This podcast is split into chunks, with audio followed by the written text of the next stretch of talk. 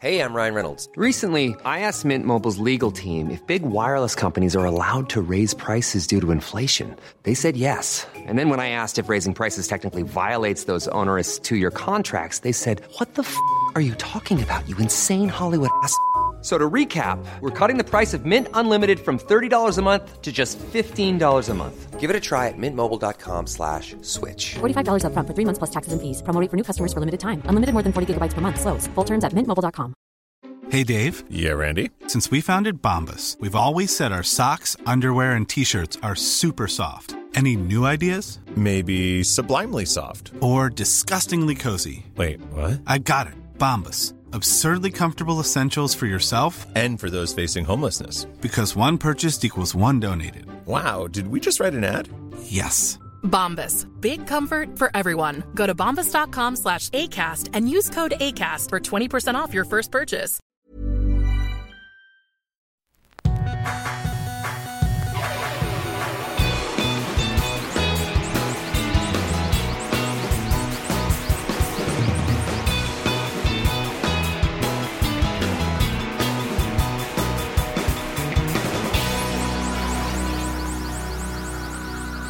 Bienvenidos a Dos Nombres Comunes, episodio 237. Empiezo con una duda.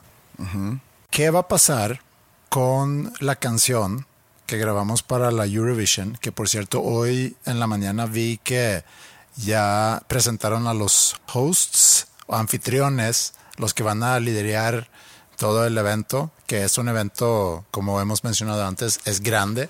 Son varios fines de semana que se hacen... Pero no es el Eurovision Contest. No, ese es, Es el- Melody Festivalen. Se llama en sueco Melody Festivalen. Es algo que sí creo que te tienes que aprender. Melody Festivalen. Pero, este. Exacto. ¿Viste mi sueco fluido? Sí, muy. Me Este- sacaste de pedo. Pero, ¿qué te iba a decir? Pero, sí sabes, se ha platicado que si logramos pasar la final, yo no podré estar presente. Pues, no. La única fecha que yo te pasé, que es el, el 4 de febrero. 4 de febrero. El 4 de febrero, vi que una de las eh, semifinales va a ser el 4 de febrero. Ah, semifinales. Lo cual quiere decir que la final no es el 4 de febrero. Sí, son varios fines de semana donde hacen cada fin de semana un semifinal, un evento grande eh, en diferentes arenas. En Suecia se hace eso y luego se juntan en Estocolmo. No sé si ubicaste un como que una bola blanca. Sí, sí, sí. Que es, que es como el sol del sistema solar, ¿no? Ah, sí, sí, sí, sí, Sí, sí, sí, exacto. que está cruzando el puente de Hammerby. Eh, digo, yo ya soy todo un experto. Eh, Sí, bueno, Joseph se llama Ma- el- Maderson, a- a- Madersen. Avicii- Avicii Arena se llama. Avicii, Sí. por el DJ. Por Avicii, sí. ¿Tú crees que cuando me muera le pongan de que, no sé, al, el foro Didi?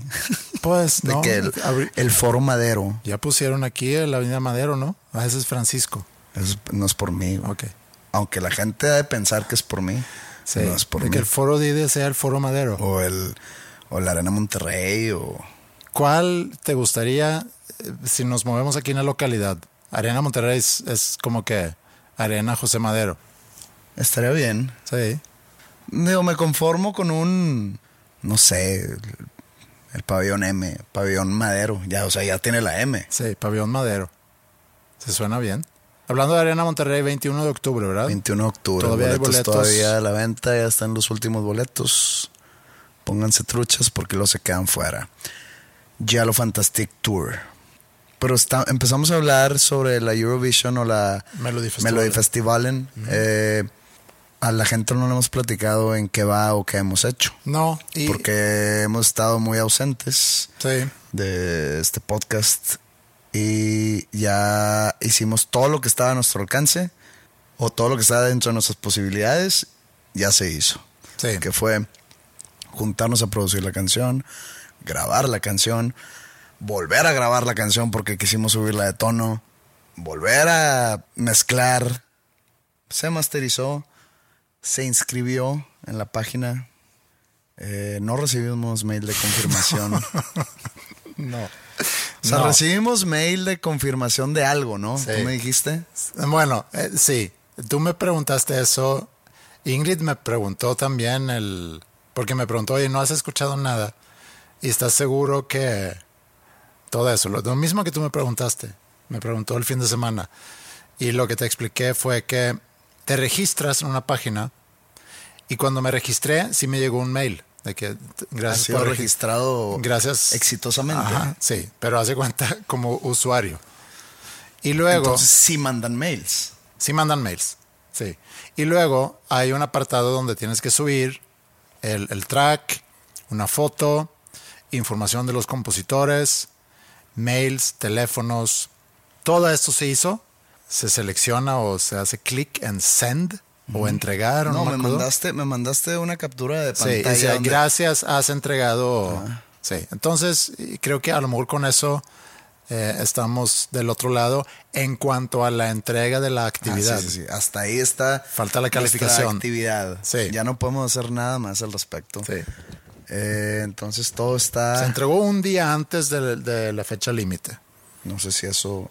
No, no sé. Sea no, algo bueno no, o malo. No, no creo que influya en la- Ah, mira, que aplicados un día antes. No, cerró eh, la convocatoria el 16 de septiembre Y a entregamos las el 15. 11.59 de la noche, hora de Suecia. Pero bueno, ya está fuera de nuestras manos cualquier Sí. cosa que pueda suceder. Entonces mi duda que quería plantear es, en, en dado caso que no escuchamos nada, nunca supimos nada, eh, se lleva a cabo Melody Festival, se lleva a cabo Eurovision, etcétera, y, y pues nomás no formamos parte de, ¿qué va a pasar con esa canción?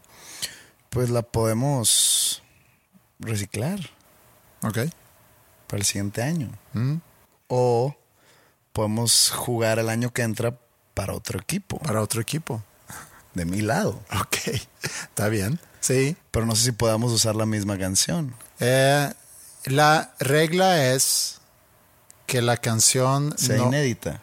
Exacto, que no pueda haber sido distribuida o compartida, etcétera.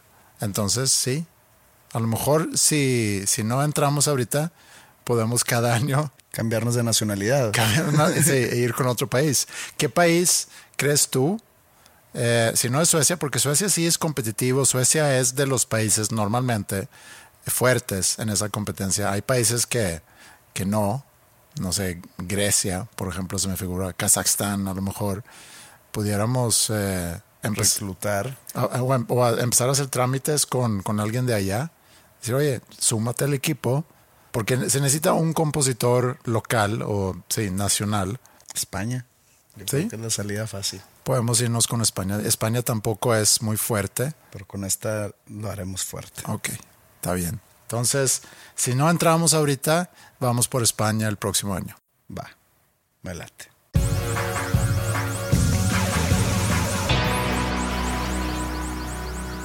Al lavar trastes el, el viernes en la noche o el sábado Nunca dos y media. la palabra trastes porque no tiene singular.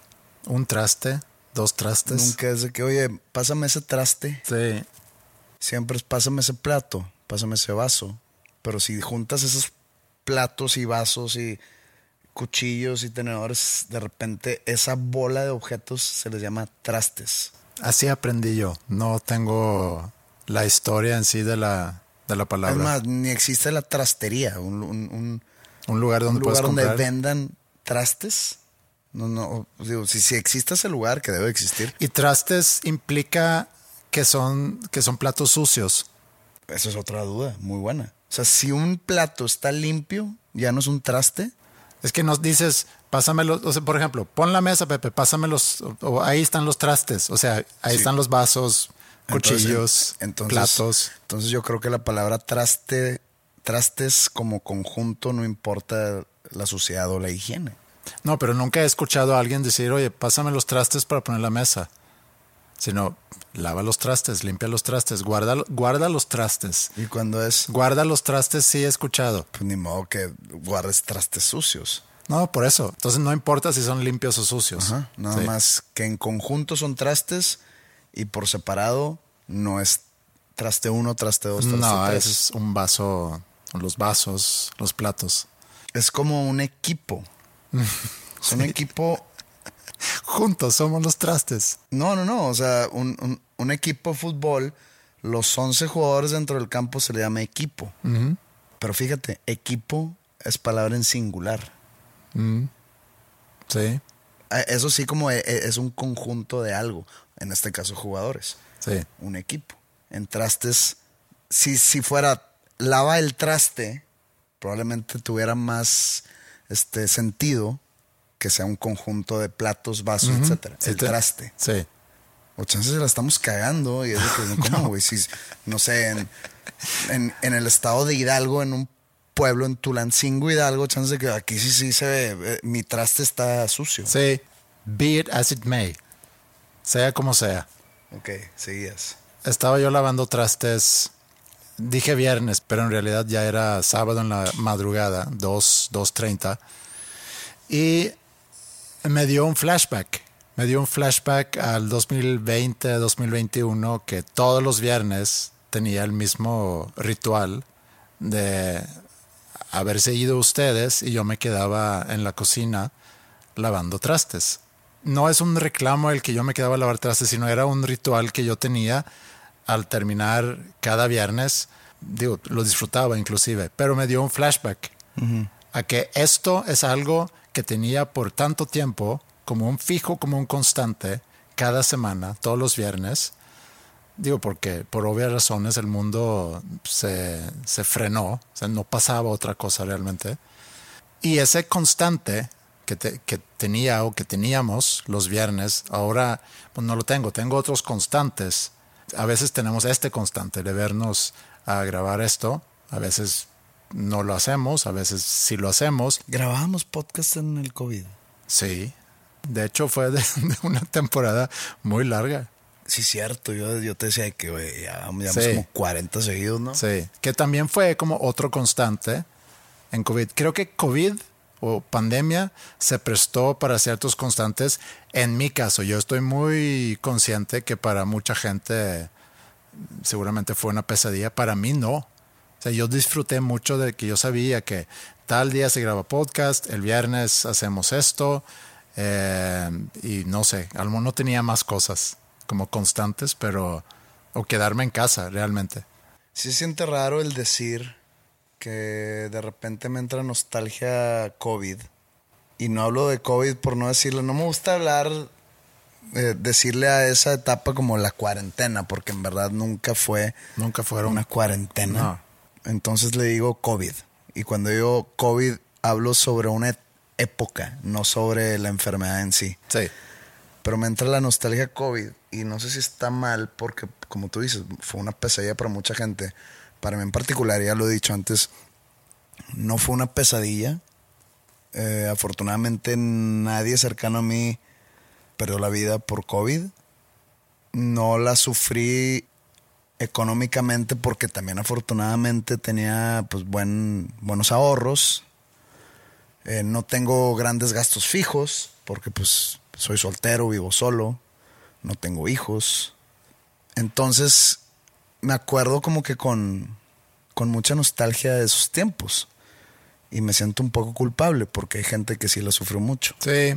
Por eso creo que vale la pena, si, si vamos a hablar positivamente de esta época, hacer como que Sí, ese el disclaimer, ¿no? Ese disclaimer que eso es para ti y para mí y estamos muy conscientes de que hubo mucha gente que se la pasó muy mal. Deja tú por salud, económicamente también, que a lo mejor perdieron su trabajo, que a lo mejor perdieron su negocio, que perdieron sus ahorros.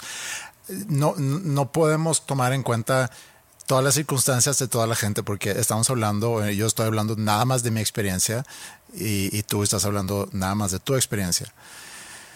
Entonces, tener esos constantes en la vida es algo que, que en su momento disfruté mucho y con algo que peleado, no sé cómo describirlo últimamente, es precisamente el concepto del tiempo. Inclusive pasaba en pandemia que llegaba el viernes y, y luego sábado en la mañana o estaba yo lavando los trastes y yo pensando pronto voy a estar aquí lavando trastes otra vez. Y yo le dije a Roberto cuando estuvimos esperando nuestras maletas en Chicago. Estuvimos esperándote, Ah, tuve que hacer una fila por el por algo del Global Entry. sí, que habías gozado de beneficios, pero en ese momento nosotros sí pasamos antes. No, pues yo, yo pasé luego, luego, nomás que me dijeron que necesitaba ir con el oficial a un lado porque algo estaba mal con Sí. mi tarjeta. En esa fila. Ah, no, eso fue de, de- de regreso. regreso. Sí, y pensábamos que tenía que ver con, con que habían ingresado tu número de visa N mil Incorrecto, veces en sí. el sistema. Sí, no, no era por eso. No, esto era de, de ida a Suecia. Entonces estuvimos esperando nuestras maletas. Ah, es que yo fui al baño. Sí, tú fuiste al baño. Y, y le dije a Roberto, pronto vamos a estar aquí otra vez recogiendo las maletas. O sea, parpadeas y vamos a estar aquí otra vez recogiendo las maletas. Que es una forma muy pesimista, muy mala onda, muy cagante de, No, yo, yo de repente hago eso. de ver la vida. O sea, es como, aprovechalo porque esto pasa en, en un segundo. Y cuando regresamos a Chicago otra vez para recoger las malet- maletas, le dije a Roberto, Te ¿te, acuer- dije. Te dije. Y a mí me asusta de repente eso, que las cosas pasan tan rápido. A veces me puede dar hasta, no es náusea, es como un cierto vértigo cuando pienso en lo rápido que pasan las semanas, los meses, los años. Entonces, ¿para qué estoy haciendo todo lo que, lo que hago, mucho o poco, si el tiempo de todas formas pasa tan rápido? Yo cuando estaba más, más joven, porque sigo joven, teníamos mis amigos y yo como que, no es un ritual, pero siempre que nos íbamos de viaje o ya sea un viaje largo, un viaje corto, un fin de semana o así, y cuando se acababa el viaje, era un. Dije, ¿qué cambió? ¿Qué cambió? Ya regresamos y, y? siempre era que, no, pues tengo menos dinero, eh, tengo menos energía, estoy más crudo. Sacábamos siempre los detalles negativos del viaje. Sí. Y los buenos ni los mencionábamos. De que no, pues llegué más jodido en todos los aspectos. Llegué más cansado, sí. Eh, así como si las memorias o, o las experiencias no contaran. Sí. Pero es una forma fatalista de ver la vida. Sí. Y creo que siempre he visto la vida bajo esa perspectiva. Y lo defiendo con que, pues, si esperas que todo esté mal, cuando realmente llega a estar algo mal, ya estás amortiguado, ya estás de que, pues, Sí. ya sabía. Y si te salen las cosas bien, dices tú, ah, No me lo esperaba. no me lo esperaba, es una grata sorpresa. Sí, sí. Que no sé qué tan inteligente o tonto sea vivir así, pero pues me ha, funcionado para amortiguar la decepción, pues. Hay montones de científicos que han estudiado sobre nuestra percepción del tiempo. Como que tratando de entender, porque tú te recuerdas cuando eras chico, cómo había momentos, que seguramente puede pasar todavía, pero seguramente menos, que de chico podía un día durar una eternidad o una clase en el colegio, aunque duraba quizá 40, 45 minutos, sentías, lo sentías como 2, 3, 4 horas. Yo me acuerdo, por ejemplo, en Navidad, esperar a que llegara Santa Claus con los regalos, cuando yo era niño, duraba meses esa espera. Ahorita percibimos el tiempo de, de forma distinta, o sea, como cuando eres niño lo percibes de otra forma. Cuando eras niño y estabas, no sé, en octavo. Yo no decía octavo porque en mi colegio a octavo le decían segundo secundaria, primero secundaria, séptimo. Pero mi experiencia en los últimos años es que en general la gente dice octavo, noveno, así, ¿no? Es cuando estabas, no sé, de, de secundario, de octavo, séptimo, a, no sé, entrar a carrera se te hacía eterno todos esos años y era, y era un conjunto de como seis años, digamos. Y era de que madres, güey. O sea, llegué de primero de secundaria a primer año de carrera o de profesional. Y pasaron tantas cosas en esos seis años Sí, y muchos hitos personales en la vida de ese joven. Te, te puedo mencionar algunos aquí. Este, probablemente hice tu primer beso, probablemente te enamoraste por primera vez, probablemente perdiste tu virginidad, probablemente eh, te hablaron al equipo de la universidad o de la prepa, eh, hiciste a, a tus mejores amigos de toda la vida ahí, no sé si te haya muerto un abuelo o algún papá, como que pasan un chingo de cosas. Vas a tu primer concierto. Entonces, en esos seis años pasan tantas cosas que se te hace eterno. Entonces, si pasas esos seis años ahorita, nuestra edad, que hace unos días cumplimos siete años del podcast, Sí. y volteas a los, para atrás a los siete años y dices tú, ¿qué tanto cambió en mi vida? De perdido en la mía, pues no cambió gran cosa. Visto desde a mero arriba. Sí. Esto, ah, pues estaba, en- eh, estaba a punto de empezar su carrera solista. Ahorita pues está continuando su carrera solista. Pues que, pues sí, he tocado muchos shows, he sacado varios álbums, he empezado relaciones, he terminado relaciones. Sí, Eh, pero sigue siendo sigue siendo muy como que constante. más de lo mismo. Más de lo mismo. Entonces se me hace siete años, digo, madres, hace nada. Se siente que fue bien poquito. Entonces, en la perspectiva de un niño o de un adolescente, seis años es demasiado. Por eso se te hace más largo. Se te hace más largo en retrospectiva. Sí, se te hace más largo en retrospectiva, pero también estando ahí lo sientes más, más largo. Digo, también puede pasar todavía, si yo, cosa que no hago tanto eh, hoy en día, pero si me pongo a hacer cardio, por ejemplo, y, y digo, pues le voy a dar 40 minutos, esos 40 minutos sí pueden, o sea, puedo sen- sentir esos 40 minutos. Depende de qué haces al mismo tiempo que haces. sí, cardio. claro, pero... si lo haces nomás viendo la pared, se te van a pasar eternos. sí. Si lo haces viendo una serie, chances se te pasa rápido. Sí. Un podcast se te pasa rápido. Sí. Música, pone tú que se te puede pasar un poquito más lento que viendo una serie. Sí, la, dis- la distracción. Y, y le- leí algo que lo, que lo apunté, de hecho, porque mi memoria con la edad me falla. Pero O sea, vete, antes de que entres, Sí. para dejar más claro. O sea, siete años, agarra siete años. Y pon en el 2005 y hazle para atrás. ¿Ok? Dos- sería 98. ¿Ok? sí, Y pasándolo a mi vida o a mi carrera musical. De eso. En el 98, con Panda, que ya existía, estábamos tocando en cocheras. Y apenas empezando ahí, como que, que nos vaya a ver 10 personas. Y llévalo al 2005.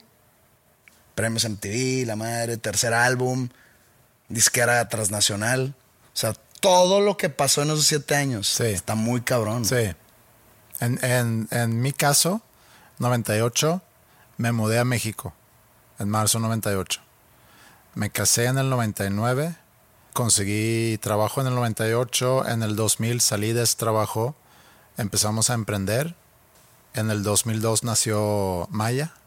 En el 2005, pues seguramente Ingrid ya estaba embarazada con Mila, porque nació en el 2006. O sea, sí también pasaron, sí pasaron cosas. Y ahora del... del Digo, dos- es ningún premio y, MTV. y del 2015 al 2022. Sí, De que pues, pues la vida. Han pasado años sí, nada más. sí. Por eso, por eso también vi un meme, aunque creo que era un video. O no, era un meme, se me hace, que, que decía, hacían referencia a que, a algo que había pasado hace poco. Alguien estaba diciendo a alguien, es que eso pasó hace poco. Y el otro decía, es que pasó en el siglo pasado. O sea, ya pasaron 22 años de este siglo. Y, y, y O sea, ya, ya queda decir el siglo pasado. Sí, ya queda decir el siglo pasado, pero para mí no fue hace tanto, aunque hayan pasado 22 años. Entonces, de repente me puede bajonear mucho eso, que nada más pasa la semana, teníamos un viaje, fuimos al viaje, regresamos del viaje, eh, ya pronto es Navidad, ya pronto va a ser verano otra vez. O sea, empiezo yo a, a nada más ver el tiempo y el calendario que ya va a terminar otro año y de repente me puede dar como que ese vértigo de, Pero híjole, es, pero es algo bueno, o sea, ya. pero no tengo miedo de hacerme temprano viejo. ya nos vamos a ser viejos, nos vamos a Sí. morir. Y es como Yo sé. si llegara el meteorito. Sí. Ya, o sea, lo que queremos ya es morirnos. Hay gente que sí le tiene mucho miedo al- a, al- a la muerte. Hay gente de mi edad que piensa en la muerte. Yo, por afortunado, a lo mejor no le, no pienso tanto en eso. No que no pienso tanto, no pienso en eso. Yo no tengo un miedo a la muerte o a mi no existencia, sino es el, el, estar presente dándote cuenta de lo que pasa el tiempo y que no hay nada que tú puedes hacer al respecto. Sino tú crees que haces planes, te levantas en la mañana, haces cosas que según tú sirven de algo y luego te levantas el día siguiente y tienes la misma cantidad de cosas que tienes que hacer otra vez y estás como que un... Y eso que yo soy muy privilegiado en el sentido que yo me dedico a algo que realmente me gusta. Y tengo la fortuna de poderme dedicar a diferentes cosas. O sea, yo no me levanto todos los días a la misma hora para ir al mismo lugar, pasar la misma cantidad de horas en ese lugar todos los días y luego regresar a mi casa. Hoy es martes, son las 4.20 para que prendas un gallo. Lo más básico, hermano. Son, son las, sí, eh, yo no soy así. Son las 4.20 de la tarde y eh, en ese momento no tengo otro lugar donde, donde Tú tengo que estar. estar dormido. Sí, tú puedes estar dormido. Yo también pudiera estar dormido, no pasa nada. Siguiente martes, pues nos, nos dormimos mejor. Sí, pero eso es lo afortunado que soy. Entonces, lo que, te, lo que dije que había apuntado es que no se trata de frenar el tiempo, que eso es algo que, que yo pienso mucho, de que cómo pudiera yo frenar el tiempo o no parar el tiempo, como a lo mejor se paró el tiempo en el 2020, 2021. Por eso a lo mejor disfruté esa época. Yo lo veo de diferente manera. No creo que se haya parado, pero ya que, pas- ya que pasó esa época, siento que nos robaron dos años. Yo sí siento que nos saltamos dos años, porque yo hablo del 2019 y para mí o para mi razonamiento el 2019 pues fue hace nada. Yo mido mucho los años por en base a mi trabajo, en base a, lo que estoy haciendo. Entonces 2019 pues fue hace poco, ¿no?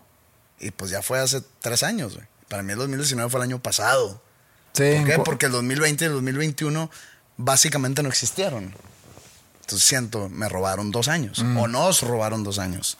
Sí, y a, y a algunos fue, fue más grande el robo, pero te entiendo, pero a la vez viéndolo, ahorita siento que esos dos años o 18 meses fue como un, un descanso. Para ti, para mí, para algunos otros en, Sí, en nuestra situación. Y otra vez, no situación superior a la de alguien más, sino pues, la, la que, como nos agarró el COVID, afortunadamente fue en, una situación, digamos, no precaria o no negativa. Entonces, por eso podemos decir que fue un descanso. pero al- a, lo que quería yo llegar, con lo que había apuntado y lo que había pensado, es que no se trata de frenar el tiempo, no se trata de vivir más años, que también ese es...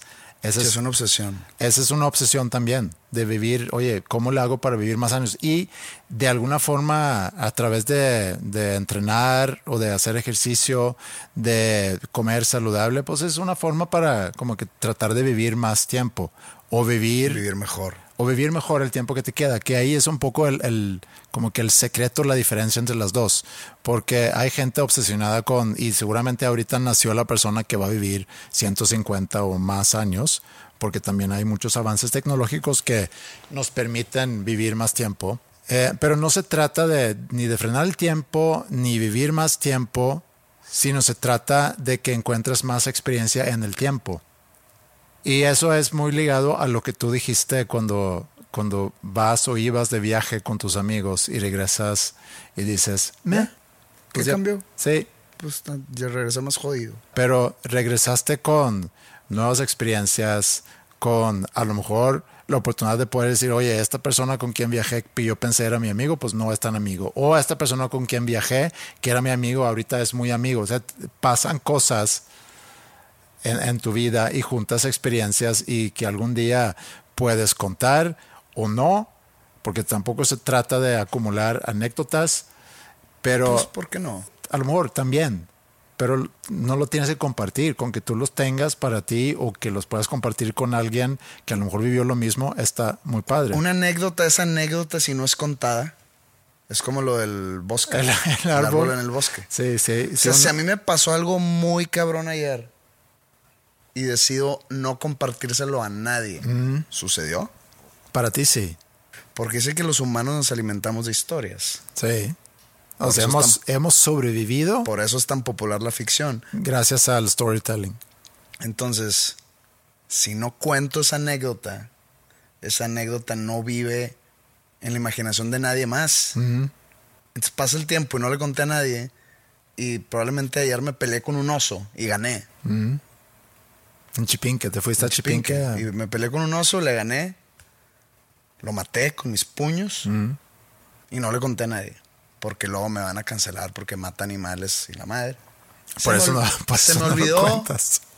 Se me olvidó contarlo. Lo dejé pasar. Y de repente, 15 años después, oye, nunca supiste. Nunca te conté, güey. Hace 15 años me agarré a chingazos con un oso y lo maté, güey. Con mis puños. Me va a decir, creo que no, güey. Entonces yo me pondré a dudar de que, oye, si es cierto, si no pasó. Es una anécdota no contada, creo que es una anécdota no sucedida. O básicamente no es anécdota. Pero voltealo. Hay muchas. Es una memoria. Ajá, pero hay muchas anécdotas también que existen como ane- a- anécdotas, Anécdotas. pero que realmente nunca sucedieron. Porque nacen en la imaginación de la persona o es algo que inventa Y la de ahí persona. nace la ficción. Sí, y de ahí nace la ficción. Pero iba a ir a otra cosa, que es, bajo todo este concepto que acabamos de platicar ahorita, el aburrimiento, el sentir el status quo, el, el querer juntar nuevas experiencias, eh, y para la gente con muy pudiente, con muchos recursos, pues ese se puede volver un juego muy peligroso. Tienes prácticamente todo resuelto, y tener todo resuelto no es algo que te va a dar necesariamente paz mental, porque siempre estás buscando como que generar nuevas experiencias en tu vida. Y entre más experiencias tienes, más nuevas experiencias quieres tener. O sea, nadie va a estar contento, porque así funcionamos. Ese es como que, por alguna razón, la esencia del ser humano. Tenemos algo, queremos más. Es la, la definición de la ambición. Sí. de la avaricia. Sí, pero... No, no ambición. No es ambición. Avaricia. Avaricia, sí. Cuando dicen de que por qué querrá este billonario más y más y más. Sí. O sea, que, que no, no se lo va a acabar en 17 vidas seguidas. Es como, pues no sé si sea desorden, pero llamémosle desorden mental, el querer más y más y más y no importa en qué lo voy a usar, nada más quiero más. Y si no está consiguiendo más, siente que no está viviendo o que se le está yendo oportunidad. O... Sí, es el pensar que cuando tenga esto voy a estar contento. Pues es la base del deseo. El desear y desear y desear no acaba. No, No nunca. acaba nunca. Nunca. Y es bueno. Y de ahí nace el The grass is greener o el pasto verde de enfrente. Sí. Es bueno desear cosas. Es bonito Pero desear cosas. no existe el fin del deseo. No, escuché eso aplicado en una serie que vi un episodio el otro día y había una persona diciéndole a otra persona algo que, que esa persona quería, que era algo imposible, que no iba a obtener. Y la otra persona nada más contesta, es bueno desear cosas. Pues es gratis. Sí. Tener, tener buen gusto es gratis también. Sí, el deseo es gratis. El que te alcance ya es otra cosa. Sí. Entonces, regresando a lo que había apuntado, tú, tú lo estás como que tocando ese tema ahorita. Se trata de incrementar nuestra experiencia del tiempo. ¿Qué entiendes tú con eso? Incrementar nuestra experiencia del Pues, tiempo. Sacarle todo lo bueno posible al tiempo que estás viviendo. Sí, pero eso no es muy básico. Pues es que el ser humano Digo, es muy, cier- es muy cierto, estoy de acuerdo con eso, pero el decirlo no es muy básico. ¿Cómo pudiéramos llegar más allá de que decir disfruta el momento o vive en el, en, en el presente, aprovecha, no sé, como que Pues es que no es básico, es digamos que es sencillo.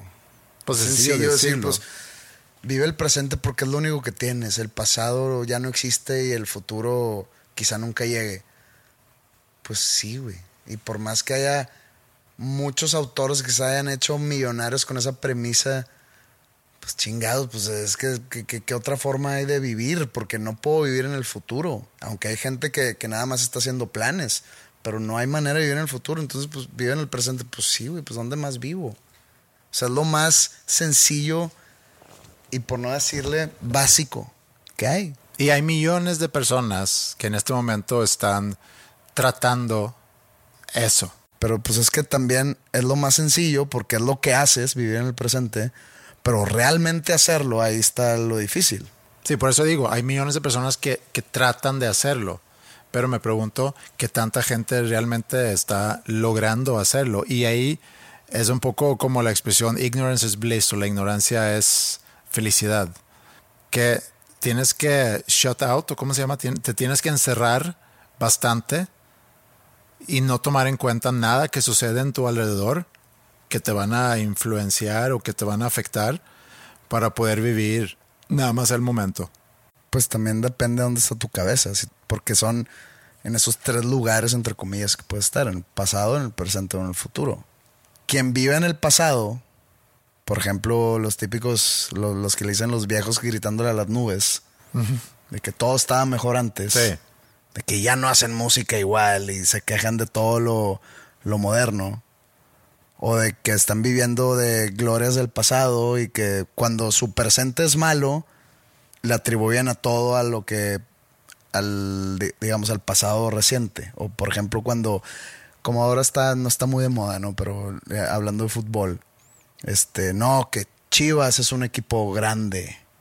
Pues es- grande no es igual a popular güey. O sea Chivas sigue viviendo de de Méritos de, campeonatos o de méritos que se hicieron en los años 60, ¿verdad?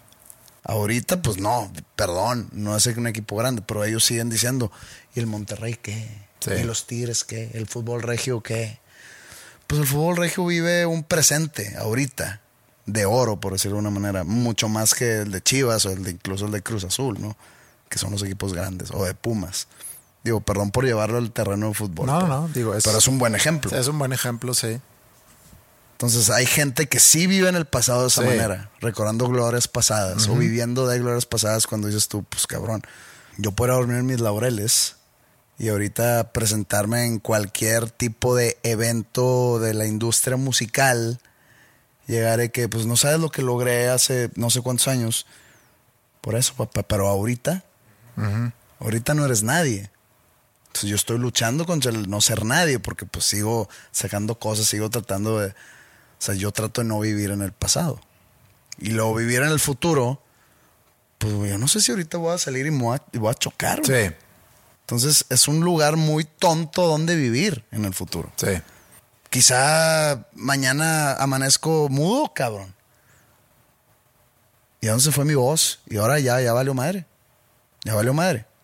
Entonces, vivir en el presente es lo que más conviene.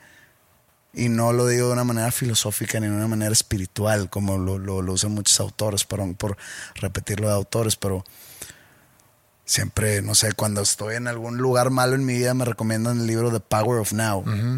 Y por tonto caí. Afortunadamente lo- no lo leí, lo escuché. Malcolm Gladwell, ¿no? No. No, perdón, es eh, Eckhart- Eckhart Tolle. Eckhart Tolle. Sí, perdón. Sí, Eckhart Tolle. Este, y lo escuché. Y que es difícil escuchar a ese señor porque tiene un acento medio, Alemán. medio tropezado. Sí, Pues es la misma premisa, pero en 300 páginas. Sí. Desarrollada en 300 páginas. Y yo, pues esto ya, deja tú que ya lo sepa. Ya me lo repetiste 300 veces. sí. Eso es a lo que, bueno, no es a lo que iba, iba a muchas cosas, pero una de las cosas a donde iba, o uno de los lugares a donde iba o quería llegar es eso, que realmente alguien ha leído ese libro y decir, ah, claro, No mames, me cambió la vida. Raramente, dos personas me han dicho que ese libro les cambió la vida y les he debatido. ¿Por qué, güey? O sea, tan, tan obtuso estabas que no sabías que la vida sucede en el presente. sí, O sea, tan cabrón estaba tu, tu nubosidad. ¿Cómo? ¿Por qué, por qué te cambió la vida? Y probablemente mucha gente ahorita nos, con esto nos vaya a criticar de que, ay, ustedes ahora saben más que el señor Tole. Pues, pues no, no sé más. Pero pues en ese aspecto a mí no me abrió los ojos de nada. Dije, pues no, no mames. Pues sí, güey. Te dice todas las mil y un razones por qué el vivir en el presente es la solución para los problemas. Pues sí, Sí, pero algo que sí le voy a dar a Eckhart Tolle es que no, leí, no he leído el libro, pero sé de qué se trata y, y lo hemos platicado inclusive tú y yo. Es que lo lees y te va recordando de cosas que a lo sabes. A lo mejor no te vas a topar con muchas cosas que no sabías, pero te va a poner en un, en un estado mental al estarte alimentando con esa información que a lo hace que reflexiones más sobre esos temas y que a lo te vuelves más consciente. No que te dé información nueva, no estoy no recomendando el libro o no estoy anti recomendándolo, Porque si, si conozco a dos personas que ese libro les ayudó, probablemente haya muchas más personas que ese libro les pueda ayudar. No sé cómo se llama en español. El- en, en inglés es The Power of Now. según- según- debe ser el poder de la hora. Seguramente. Pero por eso a mí no me gusta ese tipo de literatura. Lo- lo- los libros motivacionales, los libros tipo de Tony Robbins y todos esos de que creen tu el poder de tu mente o tú eres capaz de sobrepasar estos retos y a mí no me funcionan. A mí no, no, no, no les agarro el, la gran ciencia o el gran despertar mental o espiritual que te puede brindar. Me considero una persona muy pobre espiritualmente y no creo que un libro vaya a despertar esa parte de mí, la verdad. Lo tuyo es Stephen King.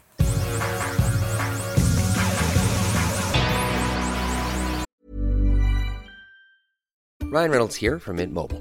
With the price of just about everything going up during inflation, we thought we'd bring our prices down. So to help us, we brought in a reverse auctioneer, which is apparently a thing.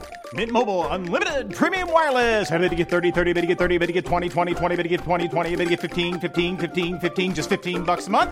So, Give it a try at mintmobile.com slash switch. $45 upfront for three months plus taxes and fees. Promo rate for new customers for limited time. Unlimited more than 40 gigabytes per month. Slows. Full terms at mintmobile.com. Hey, it's Ryan Reynolds, and I'm here with Keith, co star of my upcoming film, If, only in theaters, May 17th. Do you want to tell people the big news?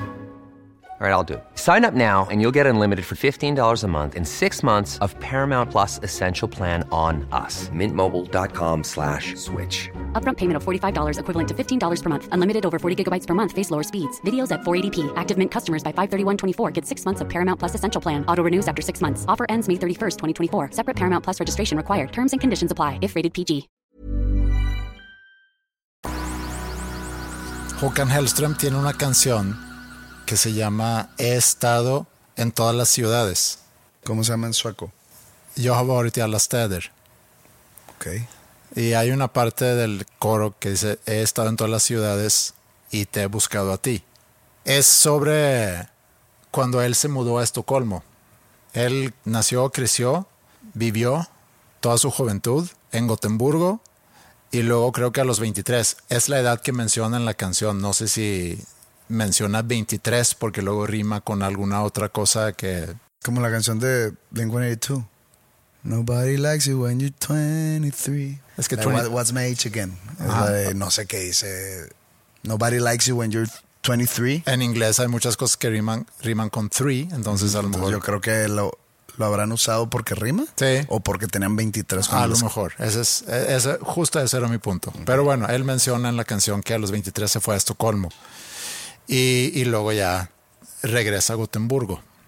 Escuché esa canción en la mañana y pensé en, en eso de encontrar tu lugar, el buscar la fama y la fortuna, no la fama y la fortuna, pero buscar algo mejor en otro lugar que a lo mejor lo tenías o a lo lo tuyo era estar en, en la ciudad donde naciste o donde creciste.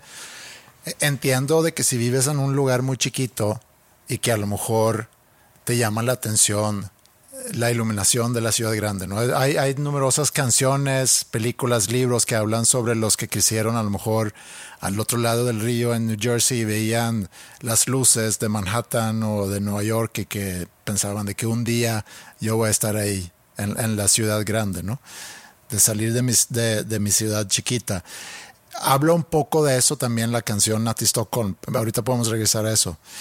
Hace muchos años yo di una plática en TEDx que se organizó aquí en, en Monterrey. No me acuerdo en qué año fue, fue hace muchos.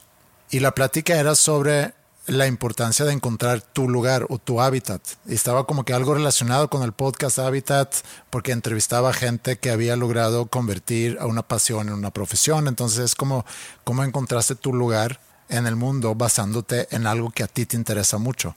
Entonces, en esa plática voy desarrollando la idea que primero tienes que conocerte para luego definir qué hacer y luego ya encontrar en qué lugar en el mundo puedes tú hacer esto que tú eres.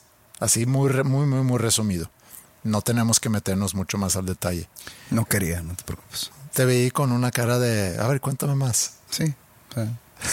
No. Chance malinterpretaste la cara, pero Ah, no, probablemente. no, no era No. vamos a profundizar, no, por no tenemos que profundizar en eso. Pero sí creo que hay un punto y es importante que, que te des la oportunidad de desarrollarte en un ambiente o en un hábitat o en, que encuentres tu hábitat que pueda funcionar mejor para ti. Y pensé en eso cuando escuché esa canción, que él habla sobre que se fue a Estocolmo, seguramente porque Estocolmo es un poco como aquí en, México, entre Monterrey y la Ciudad de México, que hay un odio-amor, México siendo por mucho la- el hermano o la hermana mayor de una ciudad más pequeña que es Monterrey, es la capital, mucho sucede en la Ciudad de México. No, no hay ni odio ni amor. No, pero se tira entre que los chilangos hablan chistoso, son así, son asá, los regios son muy rancheros, hablan muy golpeados, son codos. O sea, como que hay ese combate entre, digamos, las diferentes costumbres y, las diferencias culturales que pueda haber, aunque estamos en el mismo país, si hay diferencias culturales. Y así como ellos nos tiran, nosotros les tiramos. Y cuando digo nosotros, hablo de los regios. No sé si haya gente que, que ignore nuestro, nuestra regionalidad. O sea, que, que de dónde somos. Somos de Monterrey. De Monterrey somos regios. Y los chilangos, así se les dice de manera cariñosa, porque de repente hay unos que sí se ofenden por, por el término chilangos. Que Son según los- entiendo yo, los chilangos realmente Eran los que llegaban a Ajá, la- a, la sí. ciudad, pero se les quedó a los que viven en la capital o los que son de ahí, de la capital, que viene siendo la Ciudad de México. A nosotros nos dicen gente de provincia. Pero a nosotros ya todo México. Sí. Sí, si no vives en la O capital. sea, si no vives en la capital, eres provinciano. Entonces nos, nos guardan en un cajón a todos. Pero si hay como que, digo, no sé, chance debe haber otras rivalidades. Pero yo noto una rivalidad, otra vez, no de amor no, ni, ni odio, entre los de la Ciudad de México y los de Monterrey. Sí. Yo no he escuchado gente de Monterrey que le encanta ir a la Ciudad de México si no es exclusivamente por la vida de noche. Siempre es de que, ay, me encanta la Ciudad de México. Y escucho sus argumentos siempre es de que, pues porque están con madre los restaurantes y los bares y... Sí. Pero ¿y qué más? ¿Qué más te gusta? No. pues mm, no más. Sí. Pues voy a eso. No, hay, hay, hay mucha oferta de muchas cosas en la Ciudad de México. No, hay, hay- hay de todo Hay en de la Ciudad todo, de México. sí. Pero cuando un regio que no va tanto al DF, a la Ciudad de México, que no va tanto, que va esporádicamente, me encanta ir a la Ciudad de México. Y, y sus razones o sus argumentos se limitan casi siempre A la a la, fiesta. vida de noche y a la fiesta. Cuando en la Ciudad de México hay, es muchísimo más que eso. Tiene muchas cosas buenas y muchas cosas malas. Sí. Monterrey también tiene muchas cosas buenas y muchas cosas malas. Sí. No estoy diciendo que ciudad es una es mejor que otra. Las, las cosas buenas de ambas son muy diferentes entre sí. Hay una rivalidad así como, y guardando todo proporción, ¿no? Pero de East Coast, West Coast o costa este contra costa oeste, Nueva York versus Los Ángeles, eh, Estocolmo versus Gotemburgo, que también es Estocolmo, costa este, Gotemburgo es eh, costa oeste. Ahora, yo que fui a Suecia y fui a las dos. eh, bien mamón el güey. Y fui a las dos ciudades. Sí.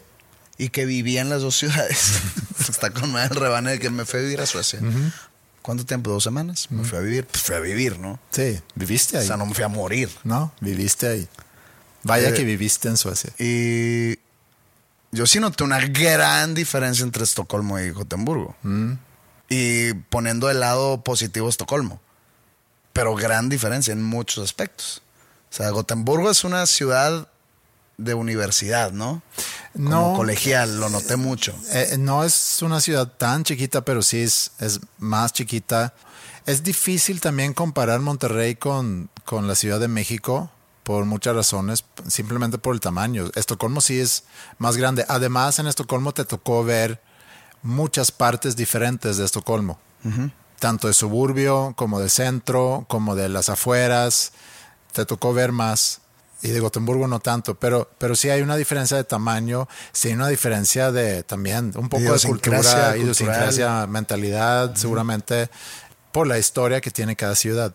Pero entonces, Håkan Hellström crece en Gotemburgo, se va a Estocolmo y lo quiero comparar con el hecho que, que tú también eres de Monterrey, pero, pero hablando de la industria, así como para él le convendría mucho estar en Estocolmo por muchas razones, porque ahí están las disqueras, porque ahí suceden las cosas, porque ahí hay más conciertos, un poco como pasa aquí, ¿no? Que cada noche hay conciertos, cada noche hay cosas que suceden en México y además que México es un país, no sé si en todo, pero sobre todo en la música es muy centrali- centralizado, o sea, todo es alrededor de la Ciudad de México, casi todo.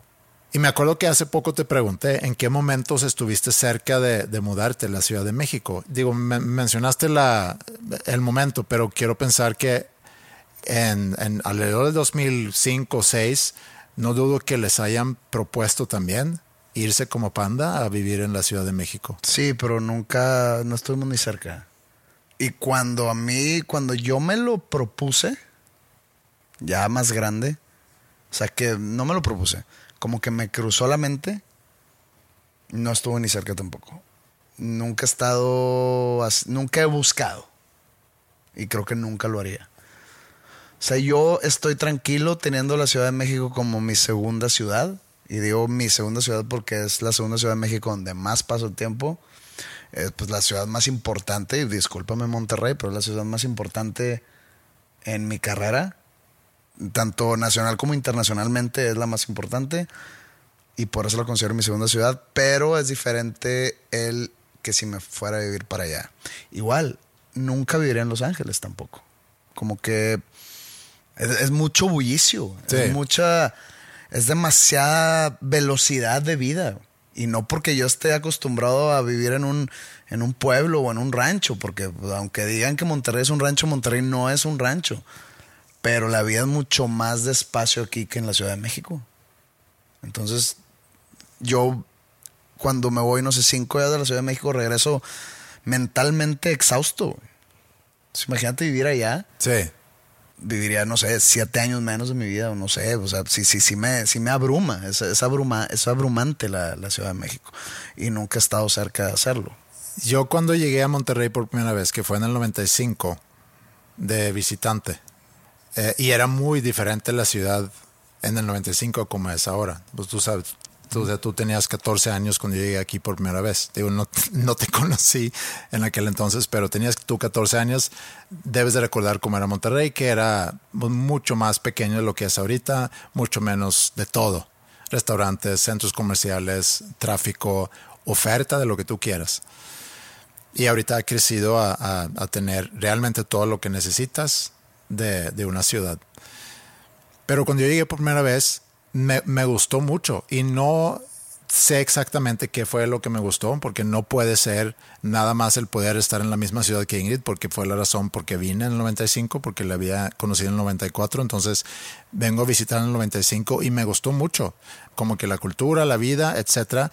Y cuando me mudé aquí en el 98, también sentí lo mismo. Agrégale a eso, y, y aquí regreso a Nati Stockholm, que habla sobre yo creciendo en Estocolmo, mucha gente en, en, diferentes partes de Suecia seguramente soñaba con llegar a Estocolmo. Y yo estando en Estocolmo soñaba con llegar a otro lugar, que no sabía cuál era ese otro lugar. Resulta que era Monterrey. Digo, no que lo sabía, no que lo había pensado, no que conocía yo ni siquiera México. Alguien que vive en Nueva York y tiene, digamos, una vida interesante en Nueva York y un- una buena profesión, ¿a dónde crees que viera más hacia arriba? O sea, de que me gustaría irme a vivir, por ejemplo, aquí en Monterrey, de que o me gustaría irme a vivir a la Ciudad de México, me gustaría irme a vivir a Los Ángeles o a Nueva York, y lo ves como que para arriba, como, un, como un sueño. Sí. Alguien que vive en Nueva York, ¿qué es eso? ¿Londres? Sí, no sé, a lo mejor es Europa. No, no veo otro lugar. A lo mejor Los Ángeles, por alguna razón. Pero digamos que a Los Ángeles y Nueva York eh, equivalen. O sea, están ahí por lo mismo. O sea, un lugar así de que es que, que, que sea como aspiracional. Pues lo único que se me ocurre es probablemente Londres. Sí, digo, depende de que- dónde vives en Nueva York. O de que Tokio. Sí, pero no, quién sabe. Porque, No, no, te estoy diciendo una vida relativamente cómoda, relativamente... O sea, vives en Manhattan Ajá. Y tienes un buen depa en Manhattan. Y tu objetivo es seguir creciendo. Regresando a lo que platicamos hace poco sobre la no ambición, sino la avaricia de siempre querer un sí, poquito ándale, más. avar- eh, onda avariciosa seguir creciendo, no de que, sabes que me quiero retirar a un pueblito en Suiza, ¿no? O sea, seguir creciendo. En tu área, Sí. Pues yo creo que va a depender un poco de tu profesión. Por eso usé el ejemplo de que tú te quedaste en Monterrey. Hubo muchos músicos aquí de Monterrey que en su momento se fueron a, la Ciudad de México. Hubo muchos que también se quedaron aquí. Pero en, en tu industria en particular, perseguir el sueño, si eres de Monterrey o si eres de Guadalajara o si eres de otra ciudad mediana o pequeña de México, es llegar a la Ciudad de México. Inclusive, si te quedas en tu ciudad, es como que hacerla en grande en la Ciudad de México, poder llegar a entrar a la Ciudad de México y poder vender shows en México, por lo grande que es y lo que significa. Entonces, alguien que vive en Nueva York, o es para retirarse en un lugar más chingón, o Más es, tranquilo. o es para dar un paso profesionalmente, y ese paso profesional, pues pudiera ser Londres, como dices tú, o puede ser Tokio. alguna otra ciudad, Tokio a lo mejor. Sydney, no sí, sé. Sí, no sé. Pues bueno. Estocolmo. Sí, o Estocolmo. Pero ahí es una decisión ya más profesional. Y a, a lo que quería llegar con el ejemplo tuyo, yo creo que aunque tú sabías y seguramente sabes que tu carrera, a lo mejor ahorita no, pero no sé si, si tu carrera se pudiera beneficiar si tú fueras a vivir en la Ciudad de México Seguramente sí. por tener todo más en corto. Digo, puedes trasladarte muy fácilmente a la Ciudad de México, pero cada vez implica un gasto. Y es cansado. Sí, también. Pierdes. Seguramente sí fuera un beneficio para mi carrera, pero eh, yo tengo otras cosas en la balanza. A eso me refiero. Tú tienes cosas en tu balanza que no es nada más tu carrera profesional, sino es tu vida personal también. La gente que ves, las actividades que tienes, las rutinas que tienes de poder ir a tal lugar, tal lugar. El estilo de vida, la calidad de vida, el, Tu no- familia. mi familia, todo eso está en esa balanza. Sí. Que de aquí soy, que me siento parte de. Entonces, como que la balanza se inclina siempre hacia Monterrey. Y el mensaje, creo yo, y a lo mejor, y, y eso también es otro punto importante, regresando a lo de la plática de TEDx, a lo mejor tú no serías igual de buen artista si fueras a vivir en la Ciudad de México. Probablemente me consumiría en las drogas y en alcohol. No, no, pu- puede ser. O puede ser que tú no te vas a alimentar de la misma forma. No me refiero a, Sí, sí, a sí, comida. Alimentar de la misma forma si fueras a vivir ahí, porque a lo mejor te estarías estresando más, porque a lo mejor pasaría más tiempo en el tráfico y no tendrías a lo mejor la misma creatividad que tienes viviendo aquí. Y eso es a lo que, a lo que me refería con encontrar el lugar que mejor funciona para ti. Porque me preguntan seguido cuando alguien me pregunta de dónde eres tú, de no de Estocolmo. Yo crecí qué en haces Estocolmo. aquí? Sí, ¿qué haces aquí? Y qué pendejada fue el moverte de Estocolmo a Monterrey. Ya me imagino qué hueva. Y, y mucha gente pregunta eso. Hace poco Maya me dijo que mi hija mayor me dijo que alguien le había preguntado de que "¿Y tu papá dónde es, no que Estocolmo y qué hacen aquí, qué fregados hacen aquí. Y yo siento que que Monterrey tuvo algo que me permitió a mí desarrollarme en cómo me he desarrollado y no estoy tan seguro que Estocolmo me hubiera dado la misma oportunidad. Si alguien me pregunta por qué no, y si regresas a Estocolmo, ¿qué harías? Le digo, no tengo ni idea qué haría en Estocolmo. Pero no pudiera hacer exactamente lo mismo en Estocolmo. O ese es el argumento que yo uso. Siempre estará el restaurante donde fuiste mesero, esperándote.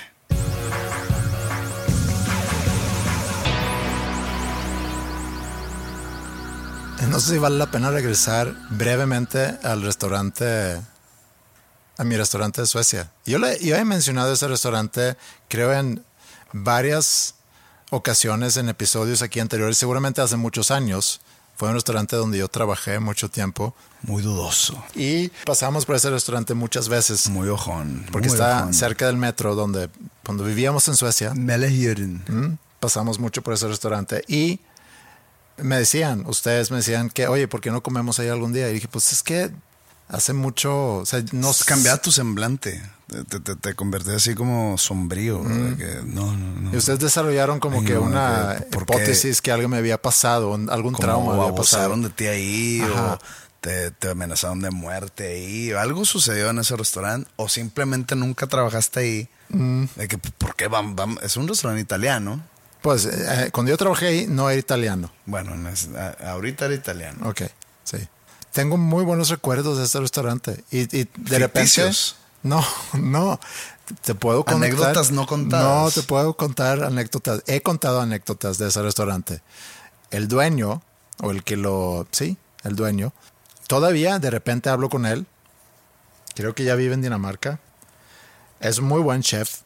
Él, pues tenía 30 años en aquel entonces y yo tenía 20. Muy buen chef y muy mal escogedor de ubicación. Pues era popular. Gente viajaba de diferentes partes de Estocolmo para llegar a ese Ay, restaurante. ¿qué, güey? Sí. No mames, a ver, es que no sé qué se estén imaginando ustedes. Andrés creció en un suburbio de Estocolmo llamado Mellehyden. Mellerhöjden. Mellehyden. En ese suburbio, muy bonito y todo, pero está totalmente apartado de la ciudad. O sea, tú estás ahí y no suena un ruido. Son puras casas, puras calles, callecitas, que todas se juntan en esa intersección donde hay un metro, o sea, la estación de metro, Sí. una tienda como, digamos, un Oxxo, eh, un mini super y un restaurante. Sí. O sea, no hay nada más, no hay más comercios a 5 kilómetros a la redonda. Entonces, ahora resulta que era muy popular el pinche restaurante. Sí, era popular. Porque el- En, en la colonia, No, no, no. En, en- internacionalmente. me no, ahí regionalmente en Estocolmo. Entonces, yo. Al lado había unos tacos rusos o algo así. Ah, en aquel entonces no había eso. Yo No trabajé de mesero, lavaba trastes, regresamos a los trastes, lavaba trastes. Ahí Todo creo que en esta vida, sí, ciclo. de- desarrollé mi, mi habilidad para lavar trastes. callo trastístico. Sí. Y limpiaba los baños, de repente ayudaba en la cocina, pero el preparar comida no nunca ha sido mi fuerte, pero servicio al cliente sí. Entonces sí, ahí pasé varios años trabajando, ganando mi lana para luego poder venir a visitar aquí en México. Entonces sí, sirvió muy bien, pero no tenía ganas de, de comer ni cenar ahí porque no sé quién está ahorita Pero perdido, ver las paredes, ver los espacios. Sí, Es cu- cu- cuando vas a tu cuarto donde pasaste tu niñez y dices tú, ay, cabrón, ¿por qué está tan chiquito? Sí. Si te pasaba eso, que ahora le está diferente. bueno, pues le saqué la vuelta. Ustedes insistieron varias veces y yo le saqué la Por vuelta. eso está muy ojón. Ok, Si quieren saber más, dense la vuelta a dosnombrescomunes.com y adquieran su boleto su membresía. o su membresía válida de por vida para escuchar cuando ustedes quieran las crónicas suecas, que son 22 episodios. Sí, me dijeron que decir de por vida es... es, eh, Es mucho, porque luego en el 2087 sí, a lo mejor no hay internet. y no hay ya- internet, entonces va- van a venir, oye, y mi- mis Sí, pinches claro. episodios. Van a venir a tocarte la puerta y preguntar por los Este, episodios. 22 episodios cortos o largos. Cuatro horas en total. Cuatro horas O en- Más de cuatro horas. Cuatro horas en total, donde Andreas Osberg, José Madero, Flip Tamés y Roberto Martínez pasaron dos semanas documentando en audio sus experiencias, sus vivencias, anécdotas contadas. Mucha conversación sin ningún punto, sin ninguna finalidad, sin ningún destino. Eh, mucha borrachera, muchas cosas chistosas, algunas cosas profundas. Pero documentamos todo nuestro viaje ahí en 22 episodios o en 4 horas de audio. Solo audio. Porque eso es un podcast. ¿Por qué no hay video? ¿Por qué cuando suben el video? No hay video. No hay video. Nadie grabó video. En, es- en- en los podcasts no hay video. Si hay video, no es podcast. El único que sí hace videos de, de quienes fuimos es Roberto y él sí grabó un video. Grabó un video. Si quieren ver, si quieren ponerle cara a Mela Hirden, vayan al canal de Roberto Martínez, donde en mi cumpleaños me dejó cortar las greñas. Pero bueno, acá dosnombrescomunes.com. Puedes comprar tu membresía, cuesta 212 pesos. Sí, ¿Por qué 212? me gustó el número. Eh, 212, ¿te gustó? Me gustó, 212. sí. Buen número. 212. Simétrico, muy simétrico. Sí. Eh, Me gusta la simetría. puedes escuchar si te gustó mucho el episodio 7 en donde le mento su madre a un sueco que no recuerdo si existe tal cosa, pero hay algo por el estilo. Lo puedes escuchar las veces que quieras. Sí. Y si no quieres escuchar eso, o si no. Veo que hay gente que dice, ahora resulta que cobran cuando antes era gratis. No, sigue siendo gratis todo. Y van a seguir saliendo episodios semana tras semana gratis. Este bonche de las crónicas suecas, pues no es gratis. Si te causa problema que no sea gratis, sácale la vuelta. Y puedes seguir escuchando la, lo que es gratis. No pasa nada, así como hicimos los lives. Sí. No, es que nos quitan lo, lo, que lo de antes. Esto no va a desaparecer. Siempre va a estar gratis. Sí, no hay, no hay ningún plan para cambiar eso. Y lo que, lo que está ahí disponible en doshombrescomunes.com, pagas la membresía y, ahí va a estar. Tienes tu login. Eh, si alguien batalla, manda un, un, direct message, un mensaje por, por Instagram y ahí lo resolvemos. Pero ahí va a estar y no, no lo tienes que, si, si te interesa y ahorita lo no puedes, entonces lo puedes hacer en un mes, en dos meses, en un año, ahí va a estar. Entonces no hay prisa, no hay nada que se va a acabar. Y no se van a ir actualizando las historias.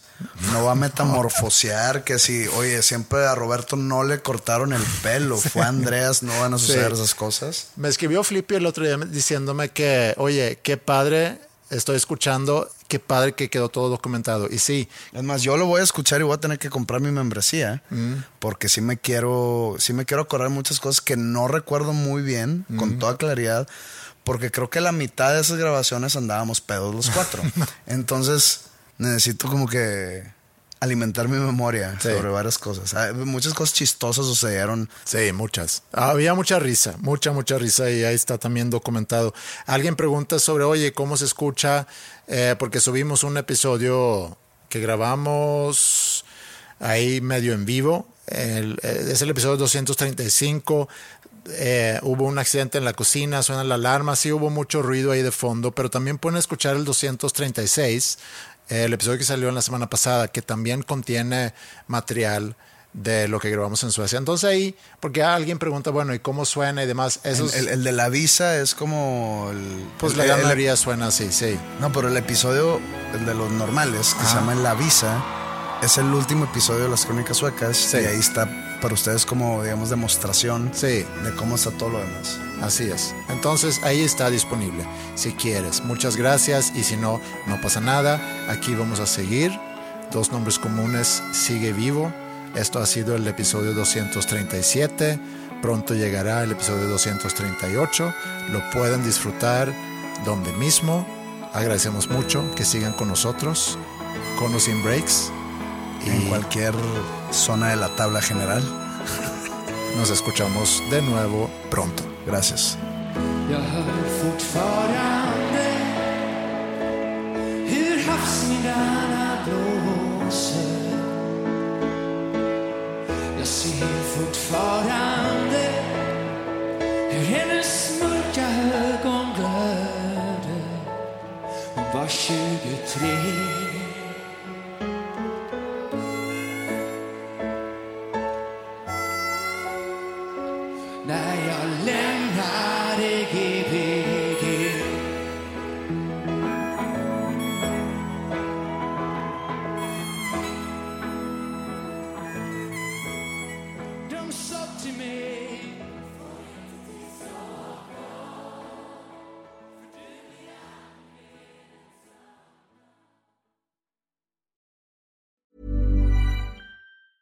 Hi, I'm Daniel, founder of Pretty Litter. Did you know cats tend to hide symptoms of sickness and pain? I learned this the hard way after losing my cat, Gingy. So I created Pretty Litter, a health monitoring litter that helps detect early signs of illness by changing colors, saving you money and potentially your cat's life. Pretty Litter is veterinarian developed, and it's the easiest way to keep tabs on your fur baby's health right at home. Go to prettylitter.com and use code ACAST for 20% off your first order and a free cat toy. Terms and conditions apply. See site for details.